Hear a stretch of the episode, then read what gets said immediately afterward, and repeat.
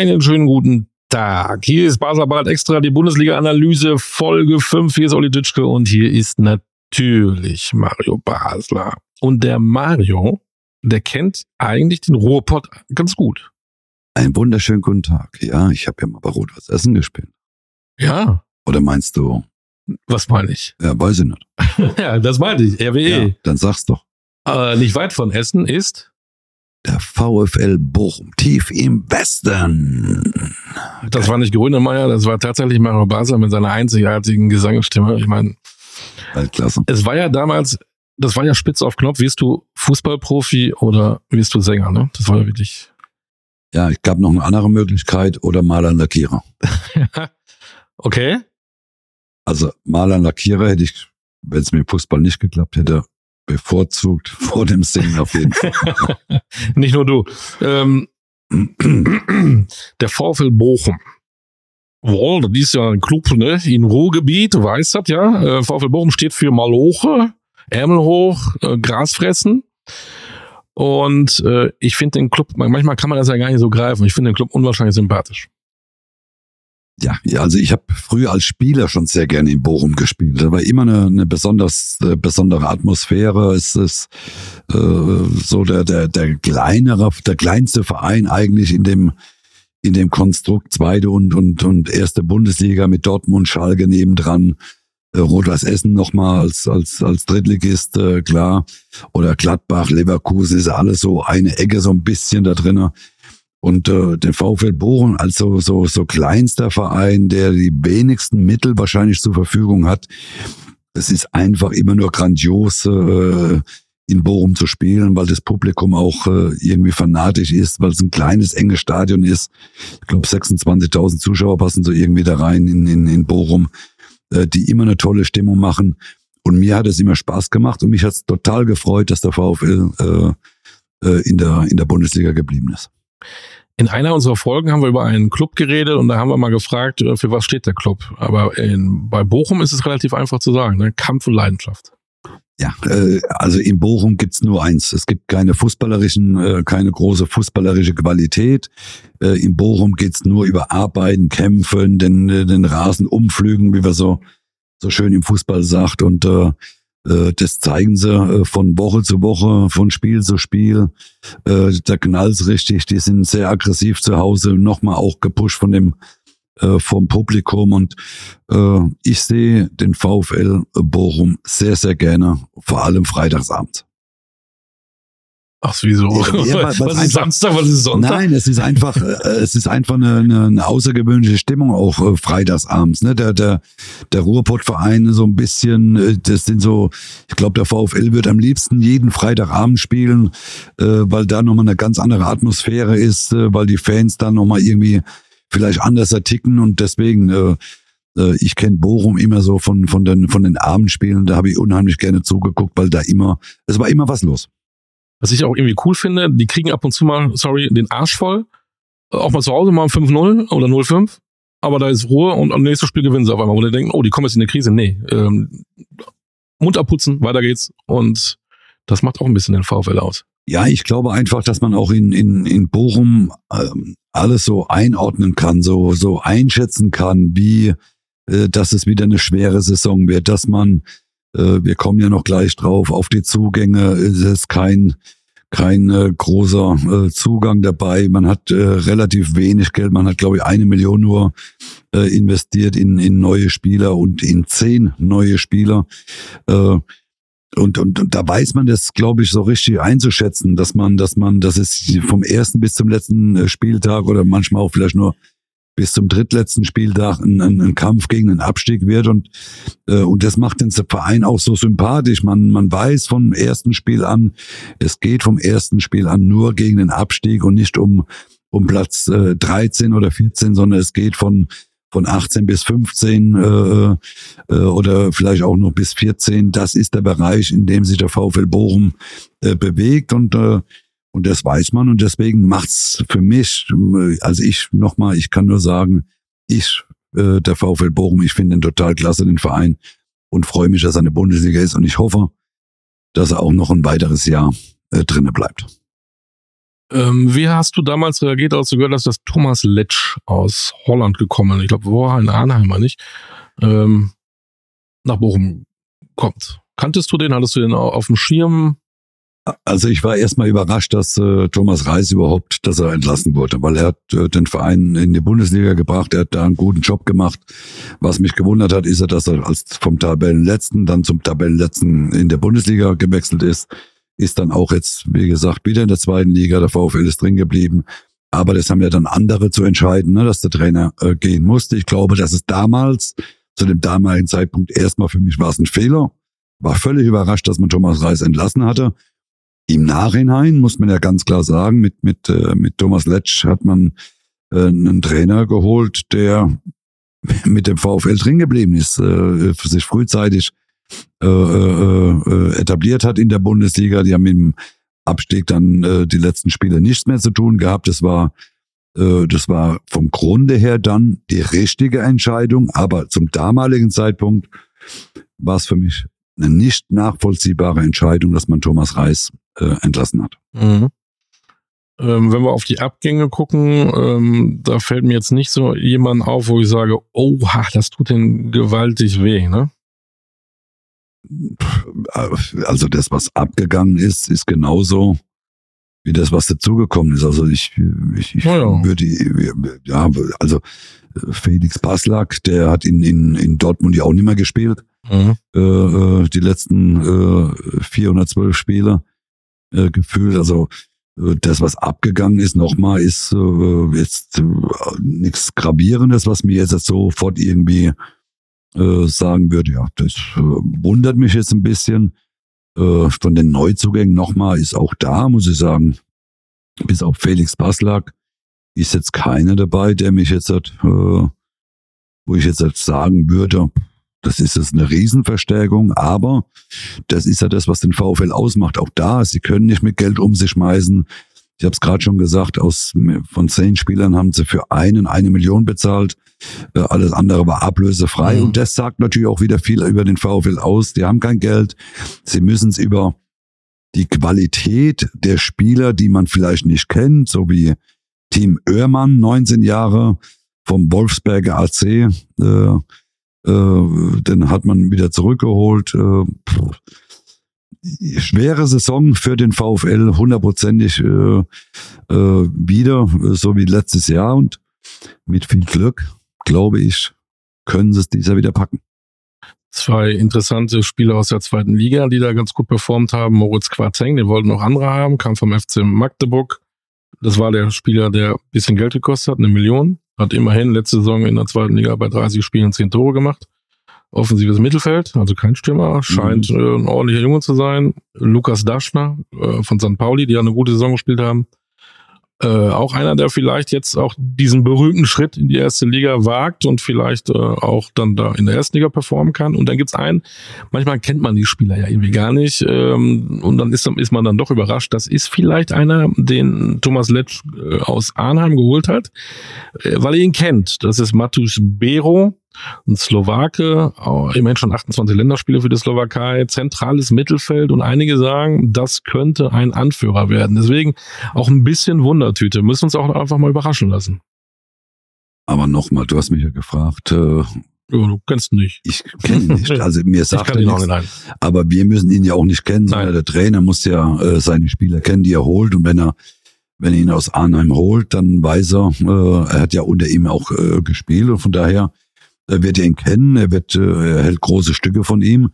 Und vielleicht wird es ja auch ein Spieler, den der VfL dann irgendwann einmal, wenn er so ein großes, so ein großer Fußballer ist, vielleicht kann ja der VfL auch mal für 140.000 Millionen äh, verkaufen. nach äh, Saudi-Arabien vielleicht. Nach Saudi-Arabien und äh, nochmal, das wird auch ein Überraschungsei äh, äh, in Bochum äh, mit den Spielern, die sie geholt haben. Und äh, man muss am Schluss muss man hoffen, dass Lassila, äh, Losilla dass der äh, äh, vielleicht noch äh, bleibt. Äh, mit 37 Jahren äh, brutaler Spieler. Äh, Kevin Stöger äh, muss man äh, hoffen, dass, dass, äh, dass er noch da bleibt. Äh, das sind ja alle Spieler, die schon äh, Führungsqualitäten in Bochum gezeigt haben, aber äh, laufen, rennen, tun, das ist das, was der VfL braucht und das sind Spieler, die äh, zum VfL passen und schwierige Saison, wie jedes Jahr, aber nochmal für mich einer der geilsten Vereine, die es im Ruhrpott gibt. Und die haben ja tatsächlich so eine klassische Nummer 9, die wir so vermissen. Philipp Hofmann, ähm, einer, der da vorne 1,95 groß äh, auch gezeigt hat, was er drauf hat. Manche haben sogar gesagt, den hätte man vielleicht sogar mit zur WM nehmen müssen, dann, wenn, ja, er, wenn er in der 80. Das, das gab diese Stimme, wenn du in der 80. hinterliegst, dass du den 1,95 Mann da reinholst und äh, möglicherweise. Ja. Nee, nicht möglicherweise. Wer hat darüber nachgedacht? Erklär mir. Ich, ich rufe den morgen sofort an. Ja. Nee, das geht, nein, also nicht übertreiben. Er hat, er hat in Karlsruhe äh, zwei tolle Jahre gehabt, hat äh, vor letzte Saison äh, ein tolles Jahr gehabt, äh, muss man sagen, hat äh, viele Tore für den KSC geschossen. Aber dann darf er in der Bundesliga spielen. Das ist eine große Auszeichnung äh, für, für Hoffmann. Aber jetzt über die Nationalmannschaft drüber nachzudenken, äh, sei froh, dass ich nur einen Kugelschreiber in der Hand habe.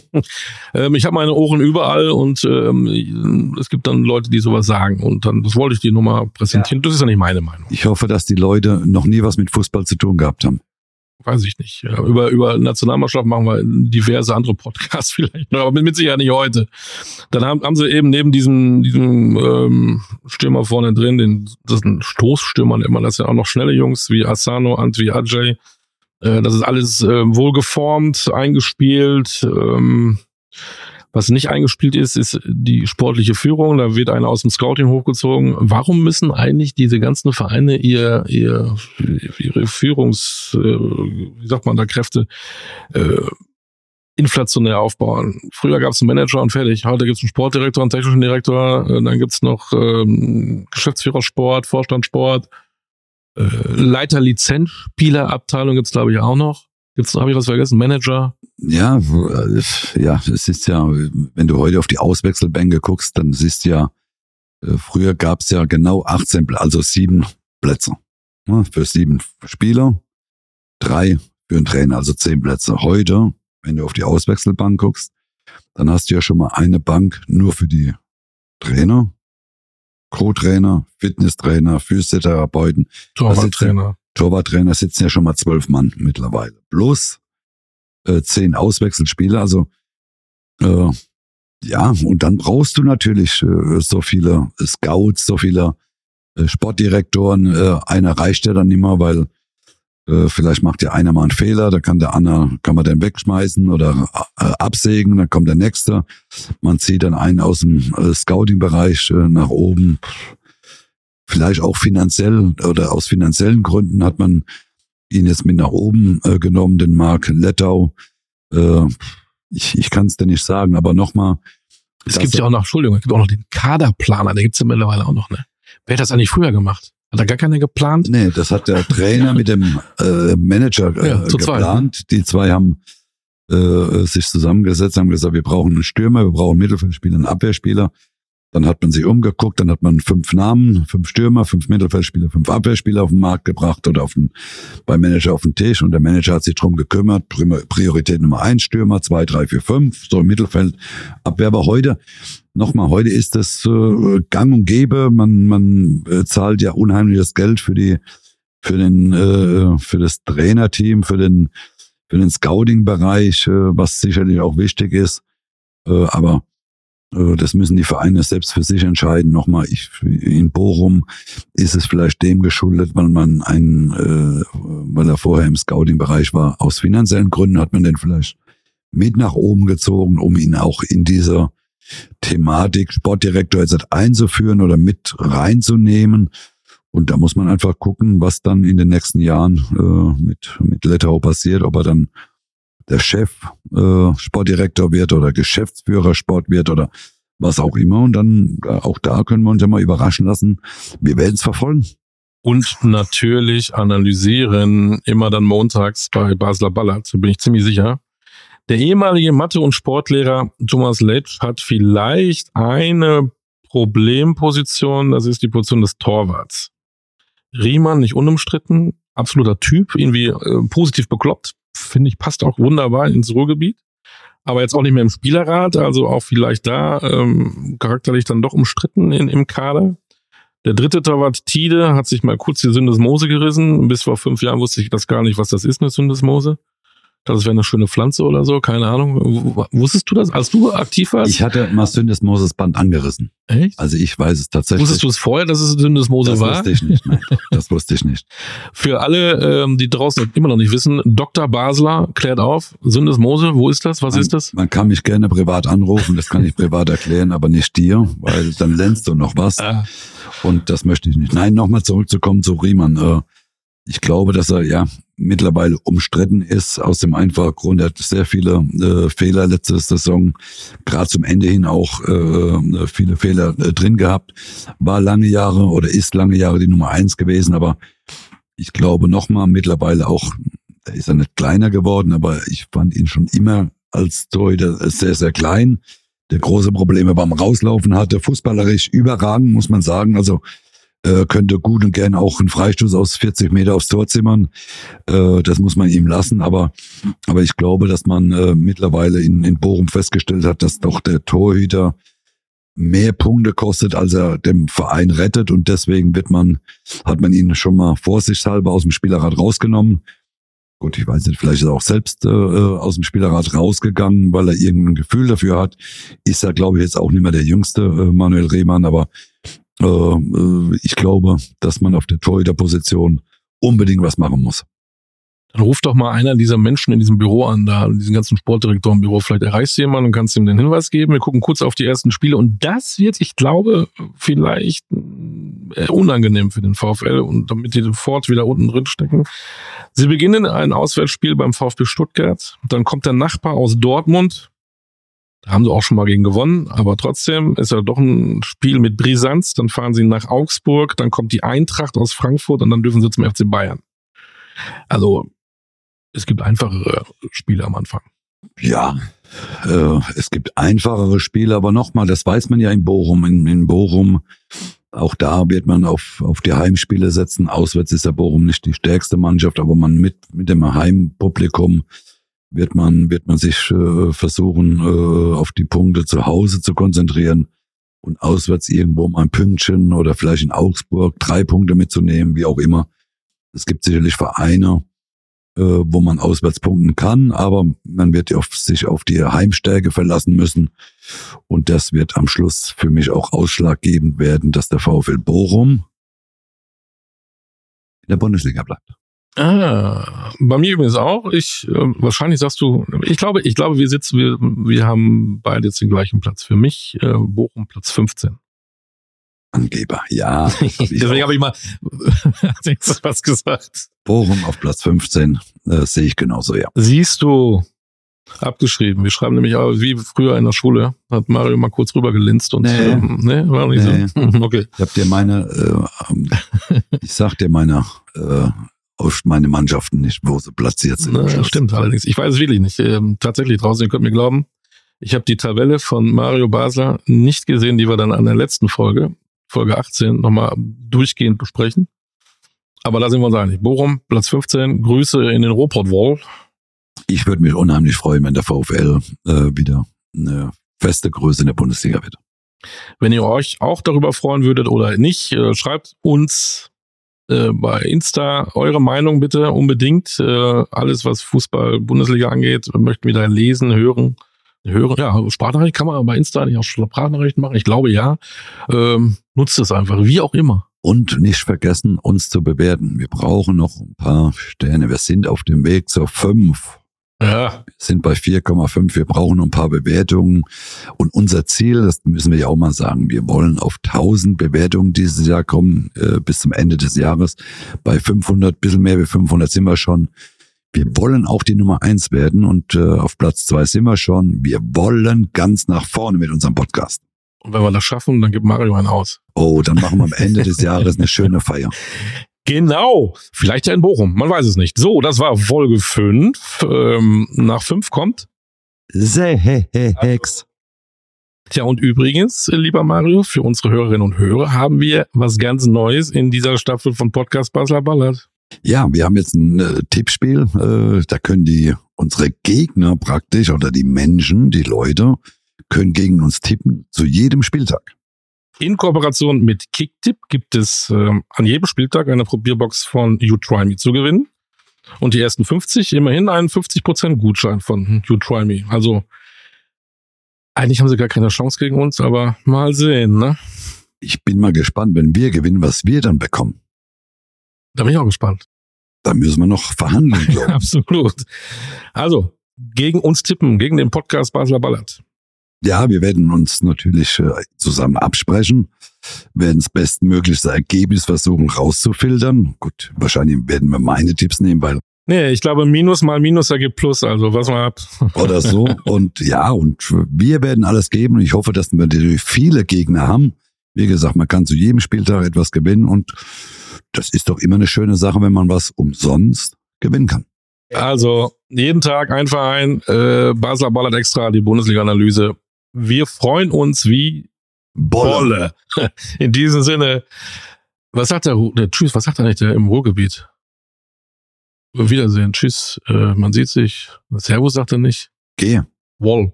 Boll. Ab. Ciao. Ciao.